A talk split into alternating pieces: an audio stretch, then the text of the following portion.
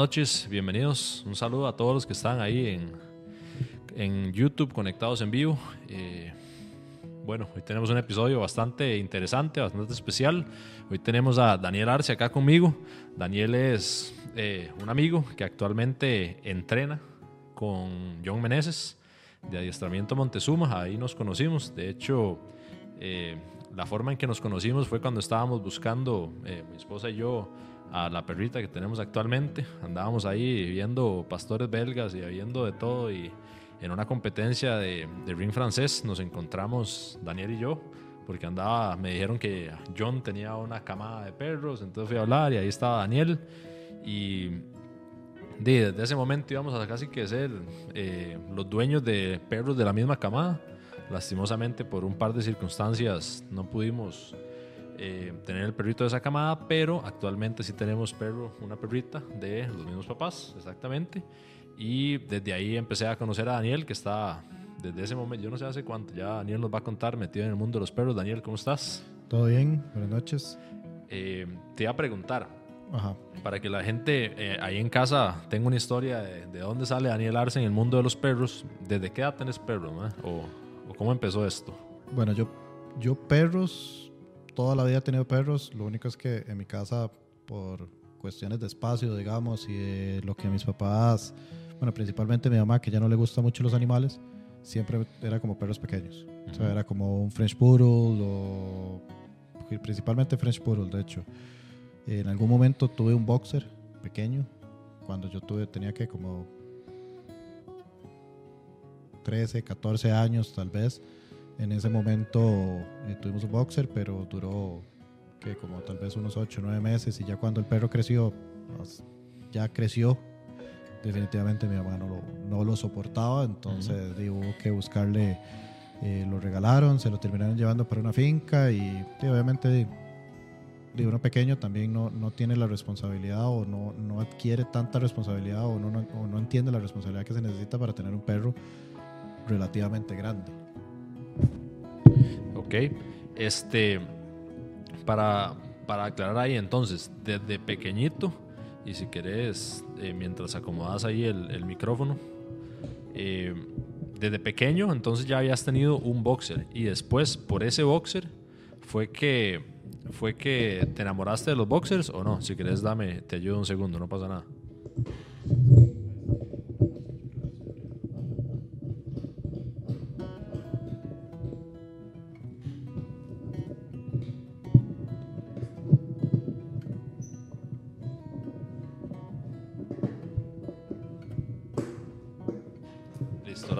Disculpen ahí. Entonces, ¿desde ese boxer fue que te enamoraste de los boxers y desde ahí tenés boxers o, no? ¿No fue por ese? En realidad, digamos, sí, sí es como una combinación de ese boxer junto con otro amigo que vivía como a los 300 metros de mi casa, que él sí, él toda la vida tuvo boxer y en algún momento tuvo tres, cuatro boxers al mismo, momento, al mismo tiempo en la casa. Y esos perros eran, o sea, la diversión de nosotros. Nosotros llegábamos y era cada uno con un boxer y en patines y nos jalaban por todo lado. Y después jugábamos escondido en un parque y soltábamos los perros y el que nos encontraba de último ganaba y los perros de vuelta loco. Entonces sí, sí, sí hubo como, como esa emoción del, del boxer desde pequeño. Siempre me quedó como la espinita desde, que tuve en la casa y tuvimos que, que regalar. Eh, igual, digamos, la decisión del, del boxer primeramente como mascota en la casa. No fue tan fácil porque sí me di como la tarea de investigar qué era lo que necesitaba o qué era lo que quería de una raza para tener en la casa. Ok. Entonces, eh, ya en esa parte, sí, sí fue difícil. Estuve, di, la decisión estuvo entre el boxer, pastor alemán, pastor alemán normal en ese momento. En línea de show, digamos. línea de show en ese momento, el, normal que todo el mundo conoce, negro café. No sabía que existían pastor alemán de trabajo. En ese momento yo no sabía absolutamente nada de, perros. Eso estamos hablando que eso fue hace un poquito más de tres años. Ok. Porque, bueno, ahora los actualmente tengo tres, tres perros, dos boxer y el pastor alemán de trabajo. Eh, pero todos han sido como muy seguidos. En realidad, eh, lo del perro fue que fue cuando decidí irme a vivir con mi novia Ahí yo trabajo desde la casa todos los días, entonces yo dije, ya tengo la casa, tengo el tiempo, yo como trabajo de la casa puedo dedicarle más tiempo para, para el cuidado. Entonces me di a la tarea de buscar qué quería. Entonces las razas era boxer, pastor alemán normal o un malinois. Ok, ¿y qué era lo que querías en ese momento? ¿Por qué estaban esas tres razas?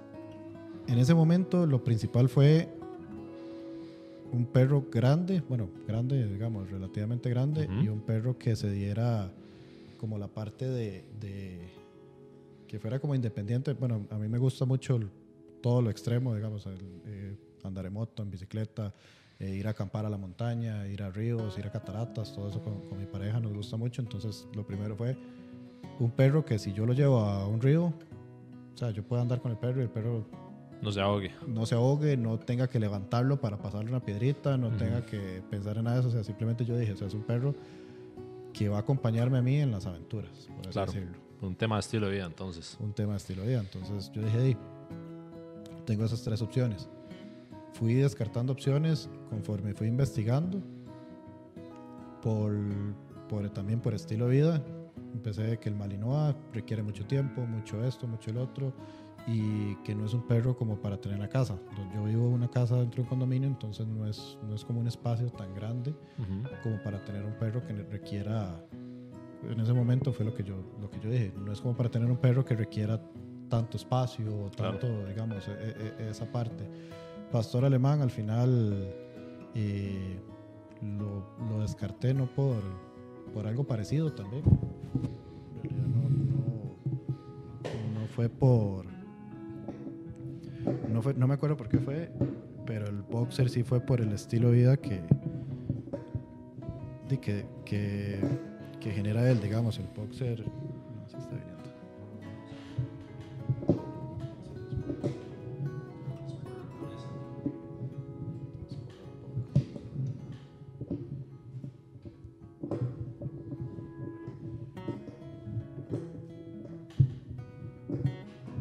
Ahora sí, todos los días pues algo nuevo aquí. Sí, entonces el boxer fue por la parte de ya investigando lo que es y en- entendiendo un poco más la raza. Eh, y es un perro que le gusta vivir dentro de la casa, que le gusta convivir con uno, que le gusta eh, estar ahí. Y es un perro con mucha energía, pero con poca energía a la vez. No sé, es como, como, como raro. O sea, es un perro que usted puede exigirle hacer muchas cosas, físicas, muchas cosas y todo, pero si usted también necesita quedarse acostado todo el día, el perro igual se va a quedar acostado a la par suya, sin, necesi- sin, sin necesidad de que usted le pida, o sea, de que el perro le esté pidiendo a usted, salgamos, hagamos algo, estemos, o sea, es, esa parte eh, fue como la más, la principal, porque a veces el trabajo no me permitía sacarlo, o que alguna reunión así de imprevisto, o que algo, entonces sí, sí fue como importante a la hora de decidir la raza. Y esta parte, la parte tranquila, ¿te diste cuenta investigando o ya teniéndolo? No investigando. Investigando, ok. Ajá. Me parece curioso porque quién sabe si será por la parte de que es braquicefálico, que el MAE tiene eso, sí, Ajá. como me imagino que por ahí debe... Vieras que eso es más bien, eso es un impedimento para ellos. Bueno, un impedimento no, pero es como, como algo que, que más bien les, les afecta a la hora de, de, de la parte física, digamos. Pero como la parte de energía, eso no. Eso, yo creo que la parte del descanso y de cómo ellos son el día a día es más un tema de, de cómo es la raza Ok. a de lo que sea por ser braquicefálico. Mae, ¿y por qué decidiste tenerlos tan seguidos? O sea, ¿dónde vino la decisión de la, del, del segundo boxer y luego del pastor alemán? Yo creo que ahí, bueno, principalmente ahí el- la parte fue, bueno, creo que creo que va un poco más atrás de, de por qué decidir tener uno o tener dos. Ujú. Fue más que todo porque cuando yo empecé con, con el boxer, la idea de empezar a entrenarlo fue por un tema de que al ser un perro grande y ellos por naturaleza son muy groseros, Ok. O sea, es un perro que te va a brincar, que te va todo. O sea, eh, esa parte yo dije, no, tengo que, tengo que trabajar con el perro o entrenar el perro para que el perro sea obediente. E Igual, digamos, el perro, con la finalidad el del primero fue que fuera una mascota completamente. Ok. Entonces era, si nosotros íbamos a la playa, que el perro fuera con nosotros. Eh, no- yo viajo mucho a Carrera de Guapiles, entonces que el perro también fuera con nosotros, que fuera un perro que estuviera ahí siempre en todo lado. Ah, Ujú. Por lo mismo que te explicaba también del estilo de vida, o sea, que uno pudiera llevarlo, todo eso. Entonces esa parte sí era como muy importante, la educación del perro para poder uno ir a cualquier lado y saber que el perro iba a estar educado. O sea, eh, cuando empecé, lo enviamos a una escuela. Ahí en esa escuela estuvo tres semanas. Al final no aprendió nada. Ok. Después de esa escuela pasamos a otra, a otra escuela que era una metodología diferente, que el perro no tenía que quedarse eh, todos los días, pero sí se quedaba varios días y después uno lo iba, lo recogía, después lo volvía otros días y estaba en eso y trabajaba en las casas. Ahí el perro iba aprendiendo, pero muy diferente. En ese momento eh, fue cuando conocí la parte del- de, de los deportes caninos Ok. Con esa escuela. con esa segunda escuela. Ajá. Más que todo por, por un tema de que me empezó a gustar tanto aprender, digamos, como en la primera no, se, no yo lo había dejado y el perro yo sentí que no aprendió. Ujú. Yo dije, no, aquí tengo que involucrarme yo. O sea, tengo que, tengo que meterme yo y aprender. Y, y siempre he sido de, de que me gusta como, si me meto en algo, también entender o tener un, un conocimiento de por qué hacen algo, por qué, eh, o por cómo se hace algo o por qué se hace. Como para decir, ok, si el perro le están haciendo esto es porque el perro debería hacer esto otro. Ok. Entonces esa parte yo dije, no, tengo que aprender yo y incluir, y involucrarme yo para que el perro de verdad aprenda. ¿Y por qué crees que en esta escuela no aprendió? ¿Porque no te enseñaron a vos o porque el método que ellos usaban tal vez no era el adecuado? Bueno, con, conforme, si quieres, pruebas eso, tal vez. No, tal vez si le tapa, o sea, tiene que taparlo totalmente. ¿Será? Voy un segundo ahí en el chat.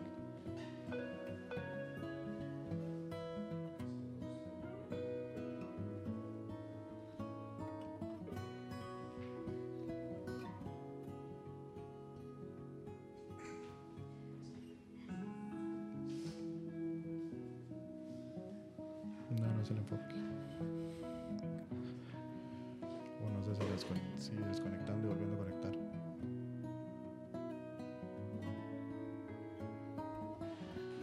Creo que no. no.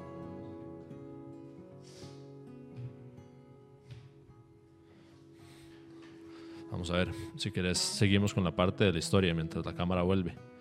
Entonces, ¿crees que fue por la escuela o fue por eh, que no te enseñaron a vos?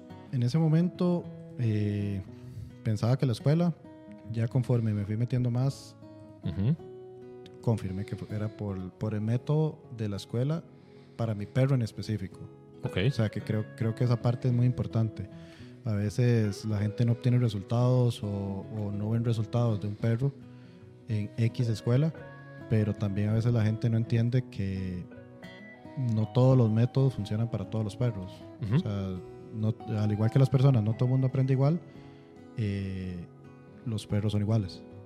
Y eso sí cuesta mucho verlo. O sea, hay escuelas que a veces dicen, no, es que el perro tiene que aprender Así. así y solo así le tratan de enseñar al perro y el perro definitivamente no va a aprender porque el perro necesita otra metodología. Entonces en su momento di, tal vez la metodología de ellos simplemente no servía para mi perro. Ya después, eh, ahí cuando me empecé a aprender más y ver eso fue cuando conocí los deportes caninos y empecé a investigar muchísimo más, empecé a meterme muchísimo más, eh, ya empecé a trabajar mi perro un poco más y de ahí fue cuando el entrenador con el que estaba trabajando en ese momento eh, tuvo una enfermedad y entonces tuvo un problema y, y yo dije no, o sea, yo no puedo dejar, no puedo perder esos meses de mi perro, en ese momento él tenía cinco meses. Ok. Entonces fue cuando yo dije, no, estos son los meses donde más aprende, no puedo desperdiciarlos, busqué otra opción, porque la otra persona sí, sí tuvo bastante tiempo de, de reposo por la enfermedad que tuvo, entonces eh, y no, no podía. Ya en ese momento, como tenía más, más conocimiento de lo del deporte canino y todo eso, ya la persona que sí busqué era una persona que fuera más enfocada en la parte de protección, en la parte de, digamos, de, de morder del perro y que tuviera, en teoría, tenía más conocimiento. Y con esa persona estuve que como cinco o seis meses trabajando. En realidad ese primer perro, ese primer perro fue el que sufrió todos los experimentos y todo lo que el desconocimiento de uno y, y por eso tiene muchos problemas, entre comillas, por así decirlo. En realidad no son problemas, simplemente fueron cosas que se enseñaron mal o Conflictos. varios conflictos, exactamente. Ok. Eh, el perro se prestó para muchas cosas, me ha enseñado demasiado. Eh, durante ese periodo de los 5 o 6 meses, cuando yo fui eso, entonces fui conociendo limitaciones o, además de los conflictos, ciertas limitaciones del perro, que tal vez no eran limitaciones, simplemente era parte de los conflictos o parte de lo que se enseñó mal. Y yo ya quería meterme más en lo de los deportes, entonces yo dije, de aquí sería empezando de cero. Ok. Entonces ahí fue donde salió la decisión de conseguir el segundo perro, Ok. Que en ese momento sí, él tenía como, como 11 meses, un año tal vez. Eh, la decisión, parte de eso fue, yo dije, ok, todavía está en la etapa de cachorro. Meto otro cachorro y sería prácticamente yo como dueño vivir la etapa de cachorro de dos perros juntos al mismo tiempo. Entonces cuando ya ellos crecen ya van a ser grandes. Ok. Entonces, Mae, y vamos a ver, entonces llegó con 11 meses y llegó el segundo, ¿cierto? Y ya- aquí fue donde empezaste a trabajar con los dos más en serio en IGP, ¿cierto? ajá. ¿Desde un inicio fue IGP o antes fue algún otro programa? No, en realidad primero, bueno, sí, en realidad siempre fue IGP, pensando en IGP porque era lo que conocía o era lo que más se veía. En ese momento, cuando llegó la, la- bueno, las- el segundo perro, que el segundo perro también fue eh, hembra, pensando en algún momento, o sea, sacarle cría o algo así. Eso, o sea, fue una combinación de, de tal vez un mal consejo, porque en su momento yo sí pensé en, pastor, en, en tener otro pastor alemán, pero macho. Ujú. Y di, la persona que me ayudaba a trabajar los perros en ese momento me dijo, no, es que dos machos muy complicados y más si tienen, si los dos son bastante, eh, ¿cómo, cómo se dice? Bastante, eh, sí, como que los dos quieren bastante dominantes. Ujú. Entonces vas a tener mucho problema y tener en la casa. Entonces yo te aconsejo lo más fácil, una Una hembra. hembra. Pero para tener una hembra, yo dije, para comerme el problema del celo y todo eso, prefiero que sea de la misma raza por si acaso. Ujú.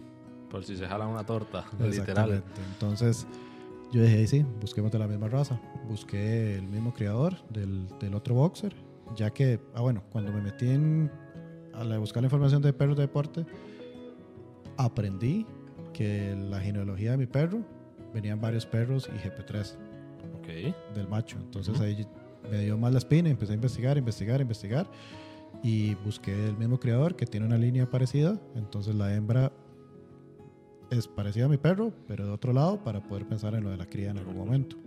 Mae, tal vez, eh, y para los del chat ahí, ya estamos de vuelta con todo en orden desde hace un ratito que se nos había desconfigurado la cámara porque se nos tuvimos un problema con el micrófono.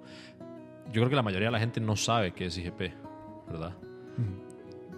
¿Puedes ayudarme a, a describirlo un poco? Bueno, el IGP es un deporte de perros que tiene eh, tres disciplinas principalmente. Antes se llamaba Hippo, antes de eso se llamaba Chutson y antes de eso no me acuerdo cómo se llama porque tampoco ya conozco tanto. Eso era para eso era una pregunta para John en algún allá. momento. Sí, definitivamente se la vamos a volver a hacer.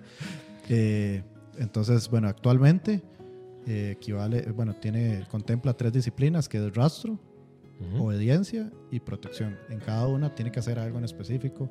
Eh, en el rastro, en los tres, bueno, IGP tiene tres niveles, IGP1, IGP2 y IGP3. En cada uno de los niveles se hace algo con mayor dificultad en cada una de las disciplinas. En, en el rastro de la primera tiene que hacer solo una, una curva, por así decirlo, hacia la derecha. No, mentira, dos curvas. En el otro ya tiene que hacer una figura diferente y en el tercero es una figura Aleatorio. aleatoria. Ujú. Eh, durante ese rastro tienen que ir este, encontrando objetos en el recorrido y el perro tiene que marcarlo ya sea echándose o sentado. Ya eso es, es decisión de cómo se le enseñe. Generalmente se le enseña Echado. echado. Eh, en obediencia, ya va la parte de, de caminar siempre sin correa junto con usted, va haciendo eh, sentado, echado, quieto en marcha, eh, hace un como un 8 alrededor de un grupo de personas. Y el perro tiene que, no tiene que reaccionar hacia las personas. Eh, se hace una parte de recoger la mancuerna, se hace el saltímetro, que es brincar, se hace el saltímetro con la mancuerna, se hace una rampa, que tiene que subir una, una, rampa y de vuelta también, y, y depende cómo va cambiando los, eh, los niveles. Tiene que juntar la mancuerna en plano, la mancuerna con el, en el saltímetro y la mancuerna en la rampa. Okay. también protección. Eh, protección en el IGP1 tienen que buscar a la persona en una sola man, eh, mampara. Uh -huh. Una mampara es como. ¿Cómo se puede decir? De, un no, escondite, un digamos. escondite, sí. Un escondite. Eh, en el 2 tiene que buscar a la persona en cuatro mamparas y en el 3 tiene que buscar a la persona en, en seis mamparas. Cuando el perro la encuentra, tiene que llegar y marcar, o sea, ladrar, ladrarle a la persona sin tocarla y sin morderlo. Uh -huh. Simplemente tiene que decir, aquí está. Después de ahí en ese momento la persona sale de la mampara e intenta escapar.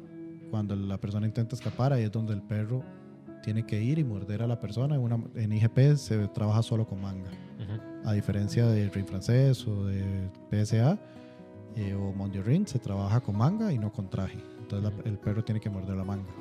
Eh, ahí la idea es que el perro detenga. Después el figurante, así se le llama a la persona que el perro tiene que morder, tiene que frenar, el perro tiene que soltar a la orden y después si el figurante hace movimiento, el perro tiene que reatacar al figurante. Uh -huh. eh, después de eso hay una escolta, que es que el perro va caminando a la par del figurante con uno, eh, sin, que el sin, que, sin que lo muerda y sin que lo ataque. Después el figurante camina delante suyo y se devuelve y él tiene que, el perro tiene que salir en automático. Eh, hay un ataque en largo y básicamente el perro tiene que ir y morder a la persona a una distancia que es bastante larga. O sea, en una cancha de fútbol es casi que de cancha a cancha. Okay. Eh, y eso sería así como la, la explicación como... Por encimita. Como, como rápida. Sí. Y también para que la gente entienda, el IGP empezó, como la mayoría de deportes de perros, como programas de selección. Que lo que hacían era de elegir al mejor perro y el mejor perro lo cruzo con aquel otro y empezaron ahí a salir todas estas linajes de perros, ¿cierto? Que es donde, donde en estamos realidad, ahora. En realidad, más de que con qué perro lo cruzo, era qué perro era apto para cruzarse. Correcto. Uh -huh. eh, eso es de hecho que el, el, el, IGP nació específicamente para pastores alemanes. Uh -huh. En su momento en Alemania, ya después lo fueron medio adaptando para otros y se hizo muy famoso eh, con boxers, con Rottweilers y con Dobermans. Sí. Y de hecho, por ahí me imagino que debe ir la razón de la que tomaste una decisión de tener un tercer perro, ahora un pastor alemán. Más o menos, porque digamos, ahí entre ese, entre ese periodo uh -huh. sí hubo el intento o el experimento del ring francés. ¿Con los boxers? Con los boxers. Ajá, con okay. los dos. O sea, yo al principio, cuando tuve lo del segundo boxer, eh, yo estaba empezando, en ese momento cuando estaba empezando con la cachorra, era solo obediencia, solo eso, y en ese momento la persona que me estaba ayudando a trabajarlos y literalmente se desapareció del mapa.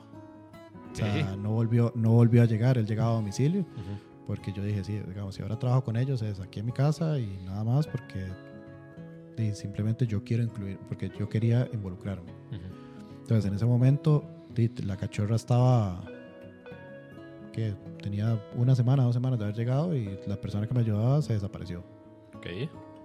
Entonces ahí encontré en Facebook buscando otra opción para seguir trabajando con los perros, porque tras de eso ya tenía el perro y tenía, lo tenía un perro en blanco y no quería volver a, a, a jalarme ninguna torta. Uh -huh.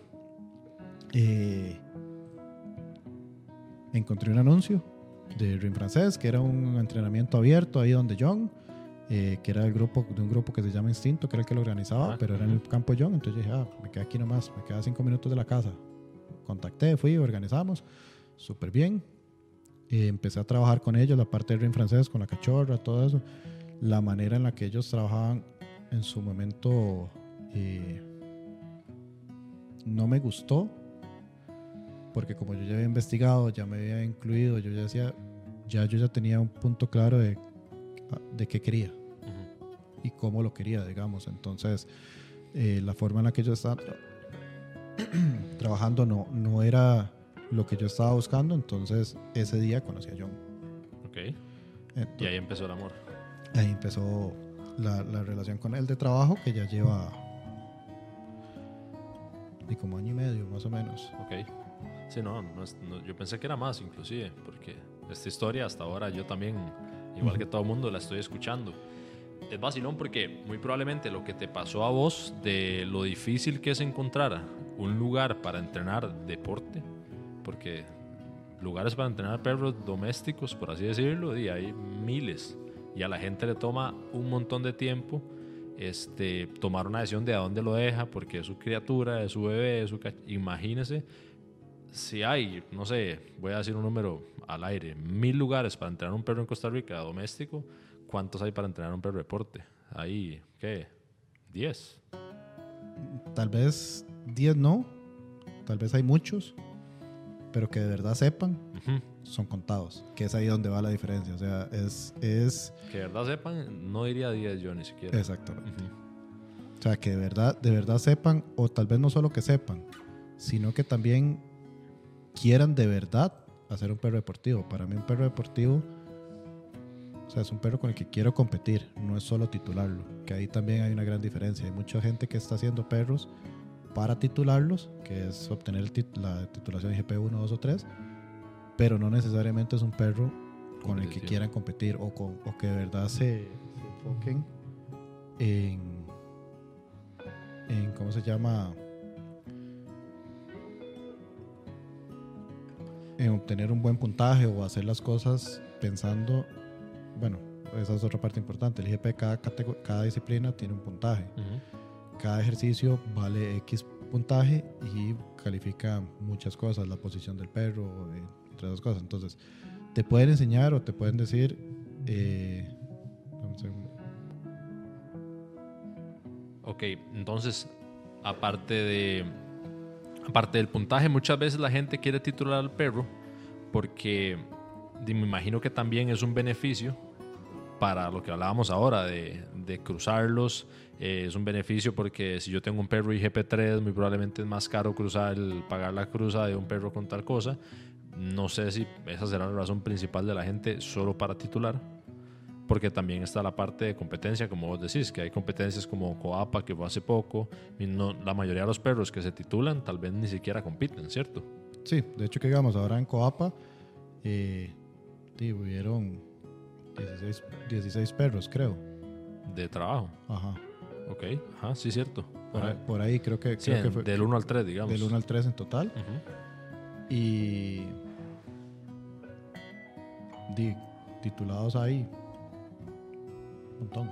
Sí. O sea, entonces ahí es donde usted dice, ¿qué pasa con todos los que titularon o qué pasa todo eso que no, no lo llevan a competir? O sea, es muy poca gente la que de verdad se, le interesa competir con el perro. Y yo creo que también algo que, hablando ya específicamente de pastores alemanes, que uno nota demasiado la diferente, que era lo que vos decías ahora, la línea de show versus la línea de trabajo. Porque a mí me tocó ir un ratito el día que estaban los de trabajo y un buen rato el día que estaban los de show. La diferencia en instintos y cómo se ven los perros es otra cosa. Sí, es mucho. O sea, es muy grande. Pero volviendo al- a la parte como de los perros, de la historia de los perros, antes de, de- de saltarnos ahí como ya el pastor de trabajo, eh, empecé en Ring francés, ahí eh, conocí a John, empecé a trabajar con John, la parte porque me gustó mucho lo, como, como él trabajaba la obediencia, como trabajaba toda esa parte, porque sí era como más buscando hacerlo bien, o sea, ir a de verdad competir.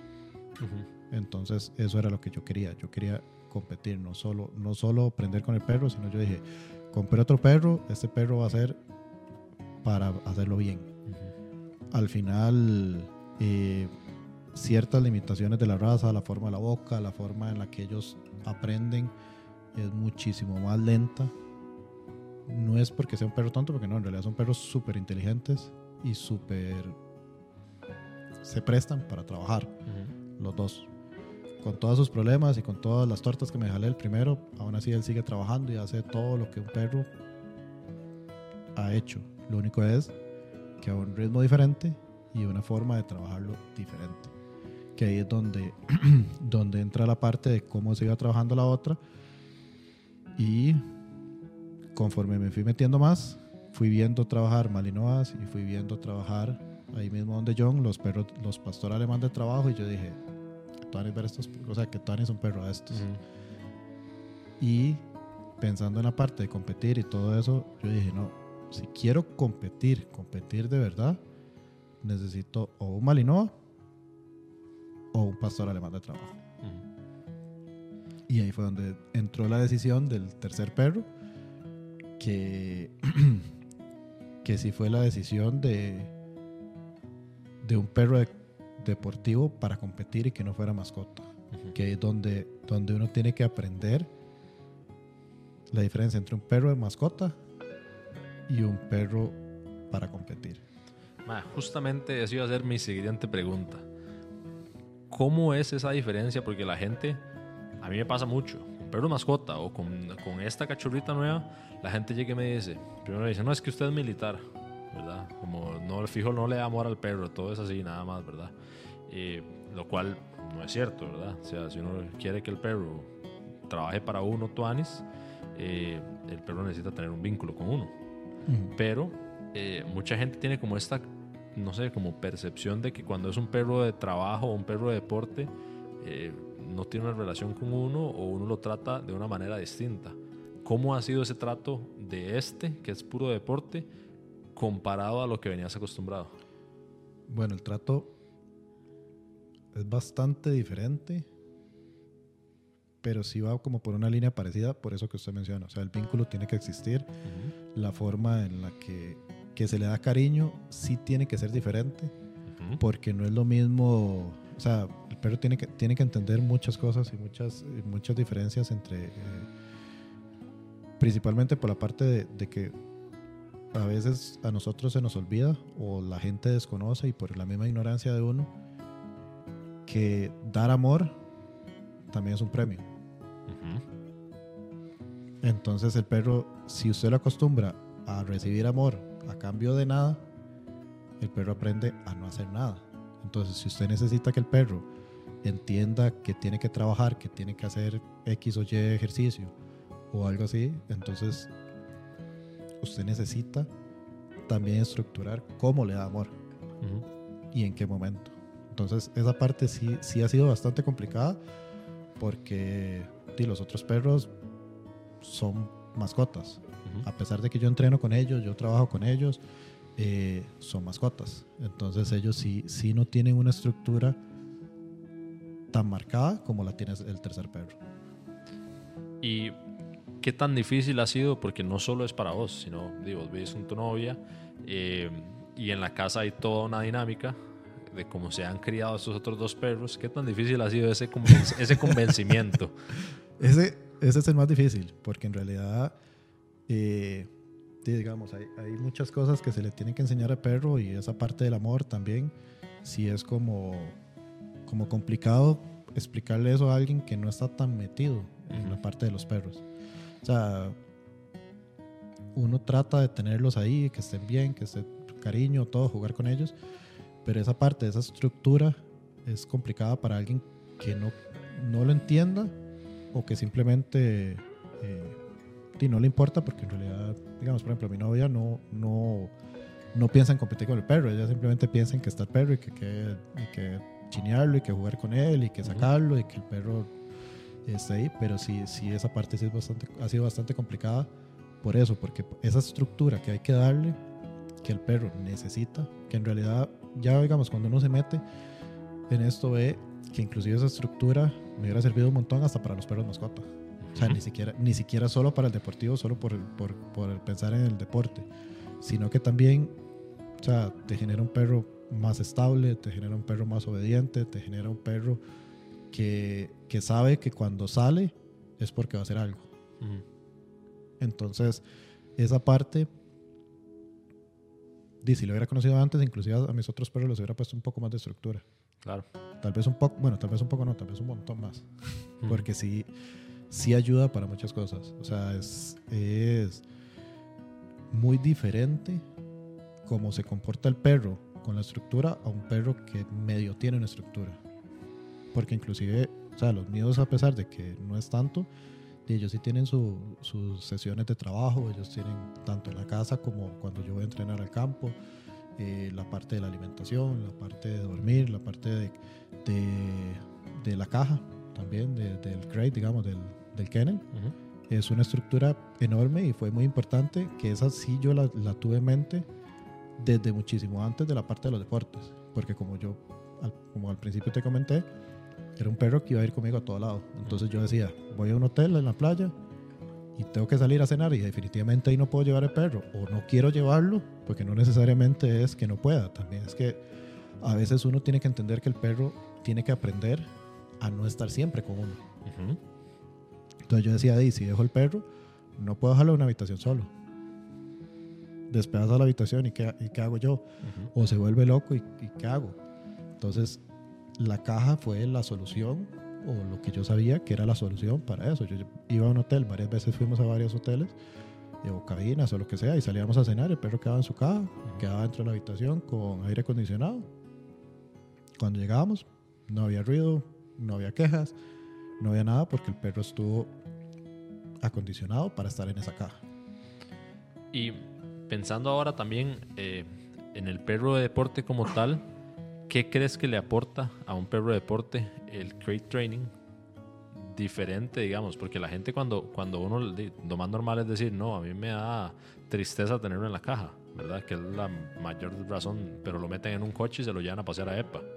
Que bueno, ahí no sé qué tan lejano está uno del otro, pero, pero ¿por, ¿por qué crees que le hace tan bien a un perro de deporte estar acostumbrado a esa caja? Creo que, bueno, en general, a cualquier perro le hace bien tener estar, el- la caja. Ujú. O sea, cualquier perro, el perro también tiene que entender, a como tiene que aprender a hacer algo, tiene que aprender a no hacer nada. Porque, o sea, el perro no puede estar siempre con uno. Y el perro no puede estar siempre activo. Entonces el perro tiene que tener sus momentos de paz, su momento de, de- de descanso. Y, y esos momentos, dependiendo de las características del perro, no lo va a tener un espacio abierto. O sea, el, el último, este tercer perro mío, definitivamente, si él no está en la caja, él no está tranquilo. Él está buscando qué hacer. Ya sea que esté en el lugar de entrenamiento o que esté en mi casa, el perro definitivamente está desesperado por hacer algo. Claro. O sea, en el, en el lugar de entrenamiento usted lo ve donde, donde lo tengo y usted ve el perro brincando, asomándose por todo lado, como póngame atención, sigo yo, sigo yo, sigo yo, yo quiero salir, yo Ujú. voy yo. En cambio la caja, él se tranquiliza, se queda quieto, espera, espera hasta que le abran la caja y ya en ese momento sabe, ok, ahora sí, ¿qué tengo que hacer? Porque él apenas sale de la caja, él es viendo para arriba y desesperado por póngame a hacer algo. Sí, que a la mayoría de los perros les encanta, y también la gente no entiende esto, gente- los perros les encanta que la- su dueño, su manejador les diga qué hacer, porque así ellos son, se sienten satisfechos. La mayoría de los perros les gusta, la mayoría, ¿verdad? Que les den un poco de guía para ellos no tener que tomar decisiones. Y es como si estuviera siguiendo yo a Daniel, porque la, la- lo que le iba a preguntar después era, ok, el temperamento de este pastor alemán versus el boxer.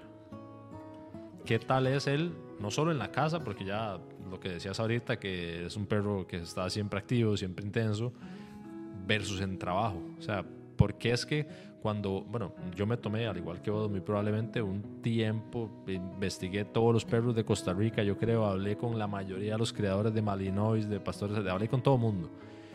¿Por qué crees que vale tanto la pena el temperamento de este perro? ¿Qué tiene diferente con el boxer? Y yo creo que, creo que ahí va más allá de solo con el boxer. En Ujú. realidad es de con, con- con muchas razas y muchos perros en general. Eh, bueno, la decisión, creo que para volverme un poquito ahí antes de, de seguir con esta parte, la decisión del pastor alemán fue cuando vi de hecho al papá del perro trabajar y yo dije, ese es el perro que yo quiero. Y yo quiero un perro hijo de ese perro. Ok. Entonces, eh, y estando ahí en el campo y todo eso, ya vi muchos perros trabajar, vi muchos Malis, vi muchos Doberman, vi muchos Rottweiler y muchos pastores. Y cuando yo vi trabajar ese perro, yo dije, ese perro es el que yo quiero.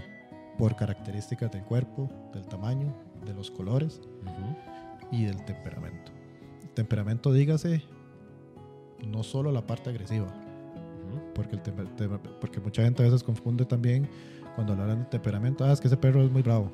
O sea, no. O ese perro es, se quiere comer a todo mundo.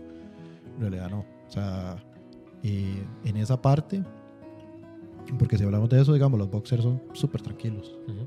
Pero de un momento a otro se arrima a alguien que a ellos no les gusta y se transforman. Claro. Entonces, el pastor es muy activo, mucha energía. Es una forma diferente de dar afecto porque ellos, el boxer es muy grosero, el pastor es como, como, como más tranquilo en ese sentido. Pero igual ellos son de morder lo que sea jugando o buscando ese afecto o, o- o principalmente esa atención. Entonces el temperamento de este pastor puede estar cerca de gente, puede estar cerca de chiquitos, puede estar cerca mío. Cuando se necesita sacar agresión, él se activa y saca una agresión increíble. De hecho, que, que en su momento cachorro nos costó mucho ponerlo a ladrar porque no queríamos, bueno, John principalmente, que es el que, que más conoce, él no quería sacarle mucha agresión desde cachorro para que el perro tuviera la madurez de poder enfocarla mejor. Claro. Entonces, nunca se le exigió como mucho porque el perro naturalmente teni- tiene mucha agresión. Ya por, por esa línea genética, por lo mismo de que, de que comenta usted, la línea genética del perro viene de perros de Europa que fueron muy buenos en su momento. Eh, de hecho, que creo que es el bisabuelo, en algún momento, si no me equivoco, fue catalogado como uno de los mejores reproductores. Ujú. Guardes. Eh, ese mismo. Ujú. Eh, y fueron perros de mucho, de, de mucho temperamento agresivo, digamos. En, en su momento usted los veía en la, en la rutina de defensa, de protección, donde el perro quería arrancarle la mano al, al figurante, Ujú. entonces parte de eso era lo que era, era muy bueno. Eh, pero igual el perro, yo puedo tenerlo en cualquier lado y él está tranquilo.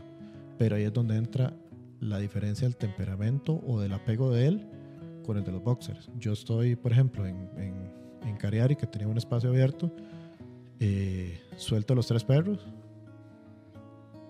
y el pastor siempre se queda a la par mía. Los otros jalan. Los otros se ponen a jugar. Claro.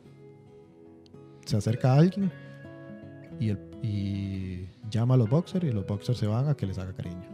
O sea, alguien conocido de la familia, ni Ujú. siquiera, o sea, no, no, no alguien desconocido.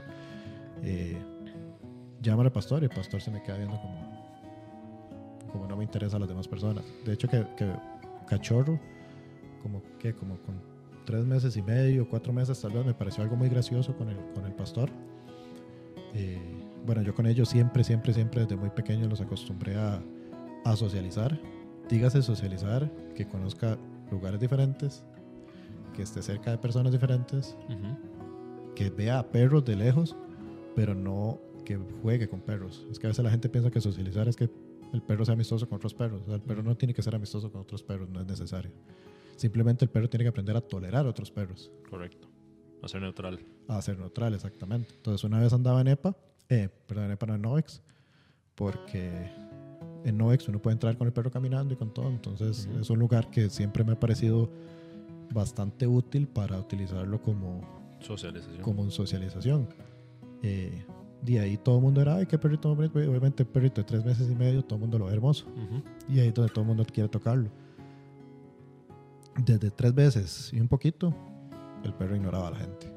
O sea, él simplemente no le interesaba a nadie más Que no fuese usted. que no fuera yo. Ujú. Lo cual es súper bueno porque, eh, sí, la- ya trasladándonos de nuevo a perros mascotas, la mayoría de los perros no le hacen caso a la gente porque se acostumbran a que las demás personas les van a hacer todo el cariño del mundo, entonces me voy con quien sea. Exactamente, por la parte que yo te decía de que, de que el cariño también es un premio.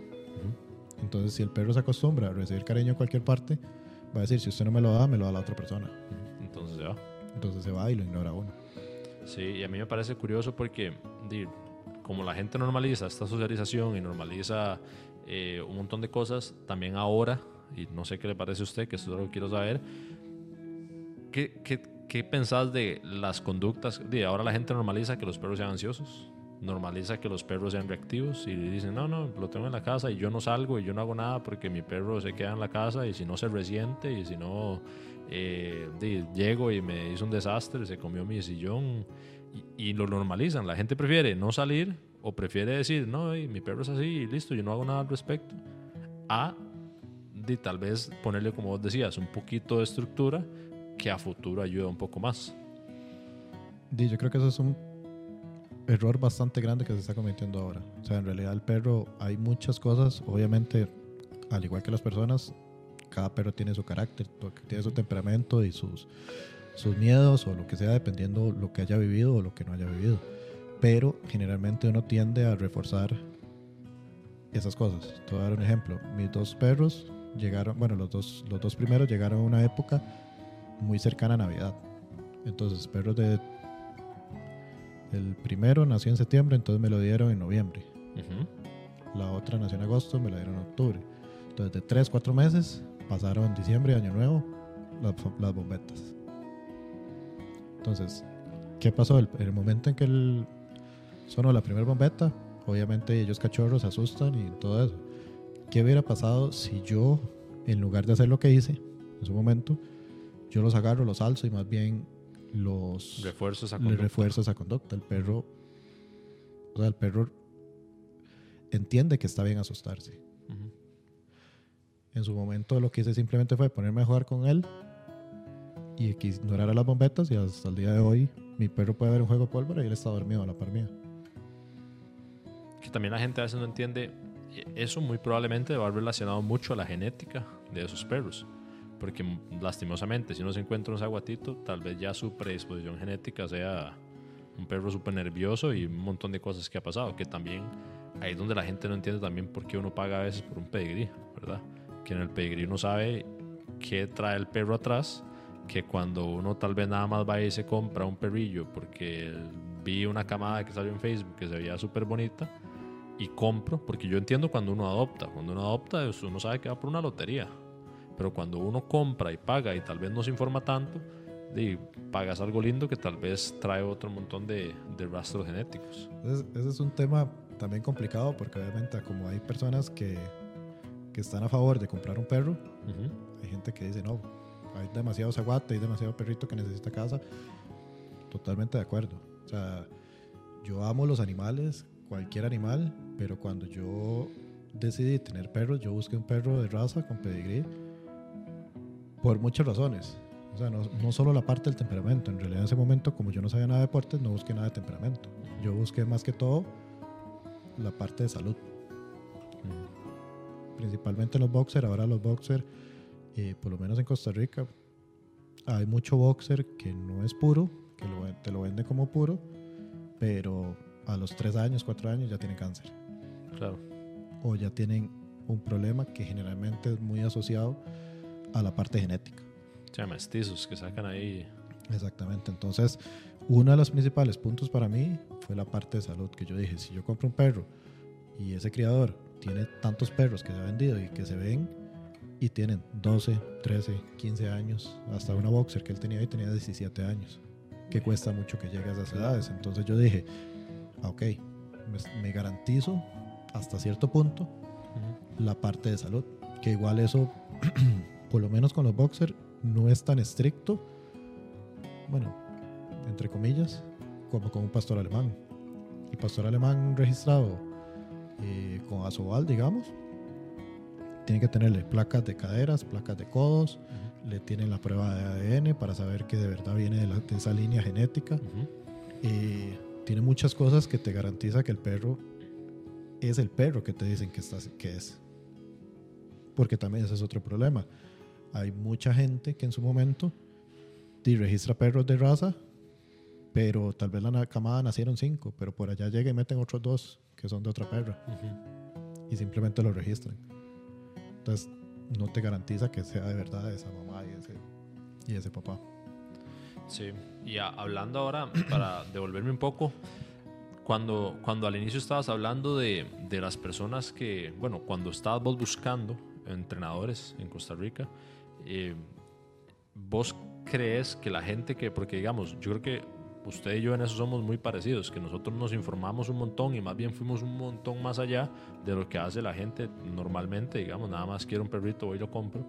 Eh, ¿Crees que por lo menos en Costa Rica, si uno busca, encuentra? ¿O es difícil? Es difícil. porque uno puede buscar mucho y puede creer, puede creer que encontró, pero no necesariamente es cierto que lo encontró. También ahí entra la parte de, de la experiencia de uno o el desconocimiento o qué tanto se informó, pero igual es una lotería al igual que afuera. Porque yo en su momento, cuando pensé en las- en el segundo boxer, yo coticé perros en Europa. Ok. A mí me pasó parecido porque cuando nosotros estábamos con. Cuando yo empecé en todo esto, la raza que físicamente y que decía Google en su principio que era la que queríamos era el pastor belga. Pero empezamos a. Bueno, empecé a trabajar con pastores belgas eh, y hubo muchas cosas que solo ya viendo a un perro en persona, trabajar, cómo se comporta, digo, uno se da cuenta si realmente es el perro que uno quiere, ¿verdad? Y, y yo tengo una experiencia que le pasó a mi esposa, que cuando, y eso va muy relacionado a lo difícil que es encontrar un entrenador. En, en un momento nosotros fuimos a ver un entrenamiento, y aquí es donde yo entiendo por qué la gente a veces desconfía de los entrenadores o es tan, di- tan difícil encontrar, porque pasó algo en ese momento entrenando un perro que ella se descompuso, ¿verdad? Entonces, eh, obviamente en ese momento ya no quiero volver aquí nunca, ya chao todo, ¿verdad? Y, y todo porque tal vez uno encontró una persona que no estaba alineada con los valores o con lo que uno quiere para el perro de uno. Por eso puedo entender cuando vos fuiste tal vez a entrenar la última vez o de- y dijiste esto es, pero es porque vos estabas viendo. La mayoría de la gente busca todo por YouTube, Instagram, ve los videos y dice aquí. Sí, y es que también una cosa es lo que te venden y otra cosa es lo que de verdad hacen. Ujú. Porque también esa parte hay que entenderla. A veces hay gente que te dice, no, no, no, es que todo es bonito y todo aquí y todo allá. Y, y cuando se dan cuenta, el perro lo presionaron un montón, al perro lo corrigieron un montón, al perro lo, le hicieron de todo. Y que ahí es donde va la parte importante. O sea, yo, yo sí considero que debe existir una corrección en algún momento para algo, para algo mal. Pero depende de la persona, esa corrección puede ser muy dura o puede ser muy suave. Si es muy dura, dependiendo del carácter del perro o el tipo de perro que sea, el perro se va a traumar. Si es muy suave, no va a funcionar. O sea, la corrección tiene que existir, pero tiene que ser exacta Y tiene que ser en el momento preciso. en el momento preciso. Entonces, esa parte también es muy difícil de encontrar a alguien que de verdad sepa leer eso en el perro. Y la gente tal vez no sabe la importancia o lo bueno, muchas veces en todo, en el trabajo, en donde sea, la, la experiencia a veces no se valora. Pero la experiencia de años de una persona de trabajar con perros es demasiado importante. Yo sé que usted fijo lo ha visto, porque no es lo mismo que yo llegue y le diga hoy, yo llevo un año trabajando con perros, a que le diga llevo 25. Muy probablemente un montón de cosas ya la han visto y saben cómo maniobrar alrededor de ese montón de cosas. Exactamente. Porque igual, digamos, di, no todos los perros son iguales. No todos los perros soportan lo mismo. No todos los perros van a reaccionar igual a una situación X. Entonces, si usted como entrenador no tiene la experiencia para diferenciar esos momentos, di, simplemente va a pensar que solo hay una forma de trabajar. Porque tal vez con este perro fue, la, fue el mejor perro que usted ha trabajado y eso le funcionó. Entonces usted quiere hacer exactamente lo mismo con los otros que vienen atrás. Por eso es que a veces dicen que los entrenadores de perros, por eso primero dicen que es arte. Entrenar perros es arte, porque definitivamente todos son diferentes. Y por eso cuando la gente se mete en una ideología solamente, yo creo que no funciona, porque más bien los entrenadores de perros necesitan como una caja de herramientas donde tienen que tener un montón de conocimientos para tratar un perro que le llega de un dueño diferente que quién sabe, no solo, ojalá fuera un perro en blanco, pero muchas veces llegan perros con... digo, Como, ese, el primero mío que tenía todo ese montón de, de conflictos ya. Sí, que ahí es donde, donde de verdad yo entiendo por qué a la gente se le, se le complica. Este, yo no sé, Daniel, si tenés algo más que agregar, si no, yo creo que por hoy podemos terminar por acá. Más bien agradecerte. Eh, yo creo que se, se me pasó súper rápido la hora. No, Sí, sé, de en hecho qué- que no sí. sé en qué momento. Y no, creo que, creo que tal vez hay que agregar la parte de, de, de la disciplina con el perro, digamos, la parte de esa diferencia entre eh, esa estructura eh, con el perro nuevo, con el pastor, digamos, con el tercero. Es un perro con el que yo trabajo prácticamente a diario. Bueno, este último mes estoy de vago, si yo me está escuchando me va a regañar y me va a decir que estoy mintiendo. pero, pero digamos, es un perro que cachorro para ese vínculo. O sea, es un perro que yo, porque, bueno, eso es una parte de la historia que es complicada porque mucha gente no lo va a entender. Es un perro que durante los primeros meses o hasta el día de hoy el perro no vive 100% conmigo.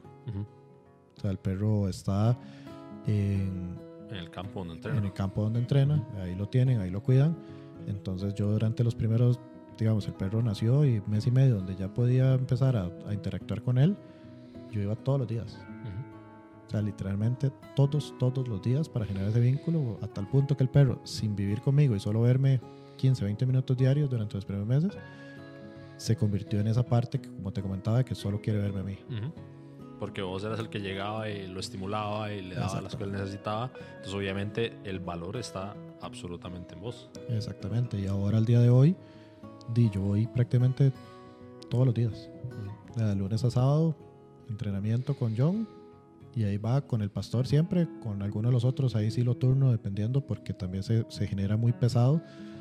Eh, para mí, a razón de tiempo, Claro. de que si puedo sacar bastante tiempo, me llevo a los otros dos, y si no, me llevo solo a uno, o a veces solo voy y trabajo con el pastor, porque él sí está enfocado en, en eso que te digo. O sea, este año la idea es ir a Coapa en Colombia, en noviembre, a titularlo allá con un juez internacional.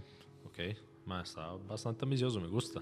Me gusta. Sí, porque si él iría con la edad justa para titularlo. O sea, eh, eso tiene, creo que es un año y ocho meses Como edad mínima para poder titularlo en IGP1 y iría a un año y ocho meses, así exacto, Se queda apenas. queda apenas. Sí, no, yo comparto totalmente la parte de la disciplina porque ahorita con esta cachorrita, la disciplina tiene que ser para el bien del perro. O sea, la gente cree que es dejarlo libre y que ande por la casa y no. O sea, pero verás que tal vez ahí habría que incluir que es para el bien de uno también. ujú, Porque digamos, si el perro es balanceado en su estructura, usted sabe que usted puede llevar, va a llegar, le va a dar de comer, el perro va a comer a la hora que usted le tiene que dar, que usted sabe que usted puede llevarlo a cualquier lado. Digamos, yo con mis perros, yo puedo ir a un restaurante y sentarme con mi perro y el perro se queda echado a la par y el mesero llega y el perro se queda echado. Ujú. Entonces esa parte de trabajar con ellos es muy importante para poder también usted vivir experiencias en la calle con ellos. O sea, yo, yo soy de los que piensa que yo puedo ir a un restaurante y que si el, restaurante es pet friendly, igual la gente tiene que aguantarme porque es restaurantes pet friendly, eso no es así. O sea, a como a la gente no le gustan los perros, a- tal vez a mí no me gustan los chiquitos, Ujú. pero uno tiene que entender eso. Entonces, digamos, hay ciertos lugares, o depende del lugar donde yo vea, donde me van a acomodar, yo simplemente, si ando con mi perro, prefiero buscar otro lugar para no incomodar a los demás, porque no a Claro. todo el mundo le gustan los animales cuando está comiendo, cuando está haciendo una actividad, cuando está haciendo algo. Pero yo sí trato que entre lo más de lo posible, donde yo pueda estar, mi perro no sea una molestia para los demás. Y si mi perro no es una molestia para los demás, yo también voy a estar tranquilo porque no voy a estar estresado en, en es que es que ya mejor vámonos, mejor aquí porque el perro está loco, porque ya hay un gato, porque ya hay un perro, porque se quiere comer al mesero. Entonces esa parte, o sea, nosotros hemos ido a comer con dos perros al mismo tiempo y uno de un lado y el otro al otro lado.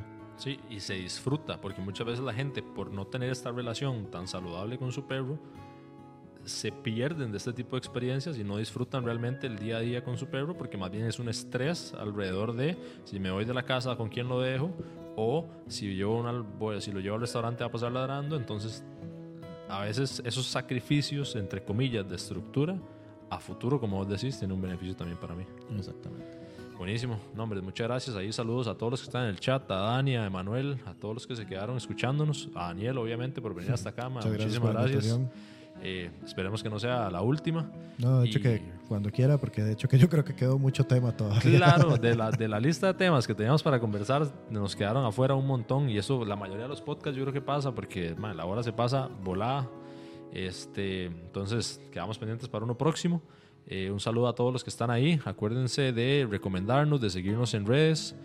Y mm, estamos en TikTok, estamos en Instagram, ahí nos pueden encontrar.